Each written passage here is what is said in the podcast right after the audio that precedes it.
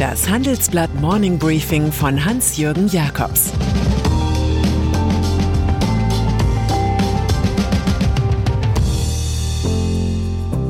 Guten Morgen allerseits. Heute ist Mittwoch, der 21. April, und das sind heute unsere Themen. Laschet muss erst noch Sieger werden. Dogecoin, Karriere eines Scherzartikels.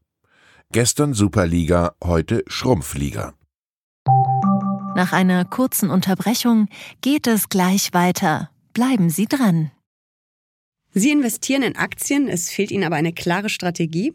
Ihr Depot ist ein Sammelsurium mehr oder weniger guter Ideen. Dann geht es Ihnen wie vielen. Lernen Sie in der Masterclass erfolgreich investieren, alles über kluge Börsenstrategien. Mit dem Rabattcode Investieren20 gibt es 20% Nachlass auf den Normalpreis. Infos unter handelsblatt.com slash erfolgreich investieren. K-Frage. Am Sonntag hieß es aus der Holzfällerei des CSU-Chefs Markus Söder, der Baum fällt. Gemeint war die baldige Niederlage des Antipoden im Machtkampf um die Kanzlerkandidatur CDU-Chef Armin Laschet. Gestern nun war etwas ganz anderes gefallen, der sprichwörtliche Würfel. Der bayerische Ministerpräsident akzeptierte in einer Kurzpressekonferenz das vorausgehende Pro-Laschet-Votum des CDU-Vorstands. So hat er sich mit Sicherheit Stopp-Söder-Kampagnen erspart.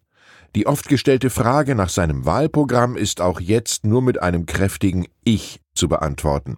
Dennoch geht der Franke nicht als Verlierer aus dem Löwentanz der Union. Innerhalb von zehn Tagen war die Zahl der christdemokratischen Söderisten so stark angewachsen, dass ihm irgendwann tatsächlich der Ruf in ein noch höheres Amt als im Freistaat ereilen könnte. Union. Armin Laschet wiederum, wie Helmut Kohl ein chronisch unterschätzter, ist genauso wenig Sieger wie Söder Verlierer ist. Er muss seine berstende Partei erst noch einen, die vielen Verräter und Freunde eines ordentlichen Opportunismus unterhaken und ein intelligentes Wir zur Agenda 2025 erheben. Ein Basisarbeiter der Macht also.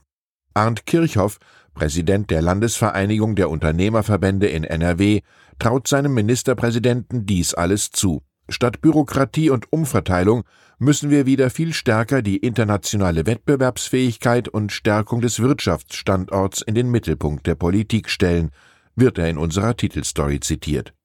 Etwas bissiger wie ein Haseloff der Geschäftswelt klingt dagegen Ulrich Dietz, Aufsichtsratschef und Hauptaktionär des IT-Dienstleisters GFT. Armin Laschet verkörpert als Person nicht die nötige Aufbruchsstimmung. Bundestagswahl. Nun, da sich die Aufgeregtheiten gelegt und die Live-Ticker erledigt haben, lehnen wir uns im Sessel zurück und stellen uns das Wahltriell im Fernsehen vor.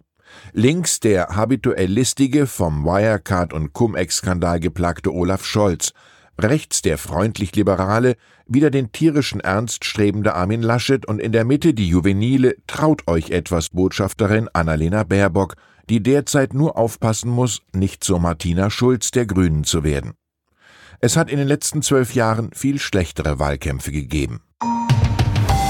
Kryptowährungen. Charlie Chaplin kann man als der große Diktator leicht um einiges eindrucksvoller empfinden als das Vorbild aus Braunau. Auch auf dem Finanzmarkt macht aktuell eine Scherzparodie noch mehr Furore als das schon merkwürdige Original. Es geht um einen Gag namens Dogecoin, 2013 von zwei Softwareentwicklern geschaffen zur Verulkung des Bitcoin.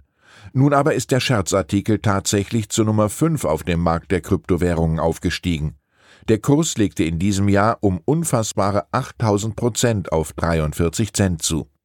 Privatanleger treiben über das Online-Forum Reddit den Börsenwert von 9 Milliarden auf 50 Milliarden Dollar. In solch einem Falle kann durchaus der etwas angestaubte Shakespeare-Klassiker bemüht werden. Ist dies schon Wahnsinn, so hat es doch Methode. USA. Der Tod des Afroamerikaners George Floyd vor fast einem Jahr in Minneapolis hat die amerikanische Nation erschüttert. Die Bewegung Black Lives Matter hat nun im Gerichtssaal so etwas wie Genugtuung und Erleichterung erfahren. Der weiße Ex-Polizist Derek Chauvin der sein Knie neun Minuten lang auf den Hals des Opfers gepresst hatte, wurde von der Jury in allen Anklagepunkten für schuldig befunden. Und das sind Mord zweiten Grades ohne Vorsatz, Mord dritten Grades sowie Totschlag zweiten Grades. Chauvin erwartet jetzt eine längere Haftstrafe. In Minneapolis weinten und klatschten Menschen in der Nähe des Tatorts. Der Gouverneur von Minnesota sieht einen wichtigen Schritt in Richtung Gerechtigkeit. Pathetischer war Martin Luther King, als er einst sagte, wir müssen lernen, entweder als Brüder miteinander zu leben oder als Narren unterzugehen. Pandemie. Corona-Impfstoffe auf Basis der neuen mRNA-Technologie sind zuletzt immer populärer geworden. Das liegt auch daran, dass konkurrierende Präparate von AstraZeneca und Johnson Johnson mit seltenen, aber gefährlichen Thrombosen in Verbindung gebracht wurden. Die Mainzer Biotech-Firma BioNTech, ein mRNA-Pionier, macht nun Hoffnung auf rasche Produktionsausdehnung. Man sei bereit und in der Lage, zügig die Kapazitäten zu vergrößern, sagt uns Sirk Pötting, Finanz- und Produktionschef. Auch den Aufbau neuer Werke, so wie in Marburg, schließt er nicht aus. Wir sind da offen und müssen schauen, wie sich der Bedarf entwickelt.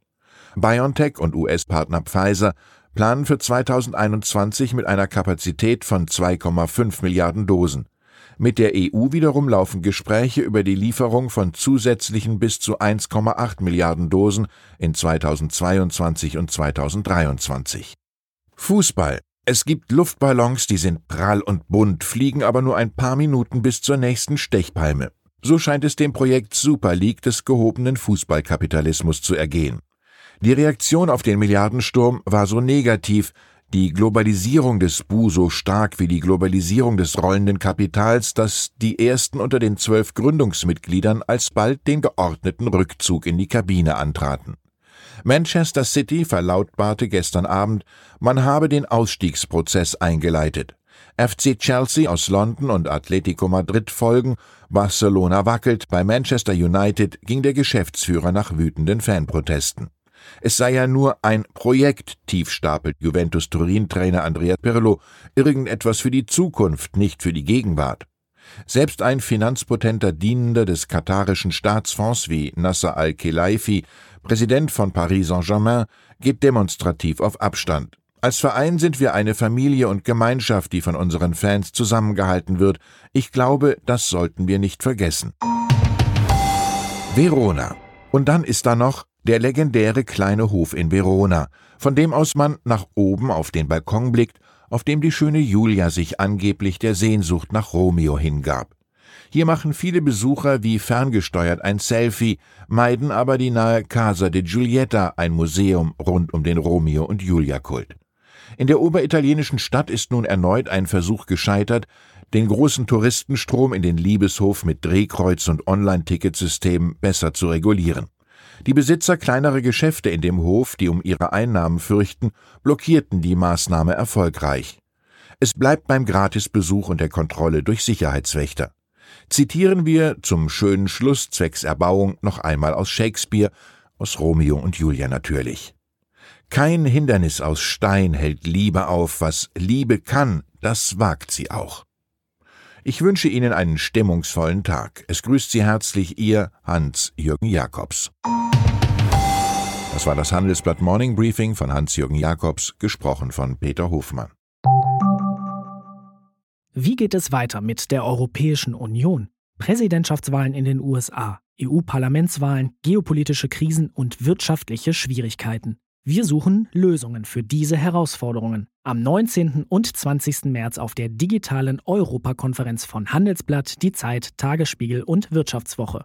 Über die Zukunft Europas sprechen wir mit Bundeskanzler Olaf Scholz, Wirtschaftsminister Robert Habeck und vielen mehr. Kostenlose Anmeldung unter europe20xx.de.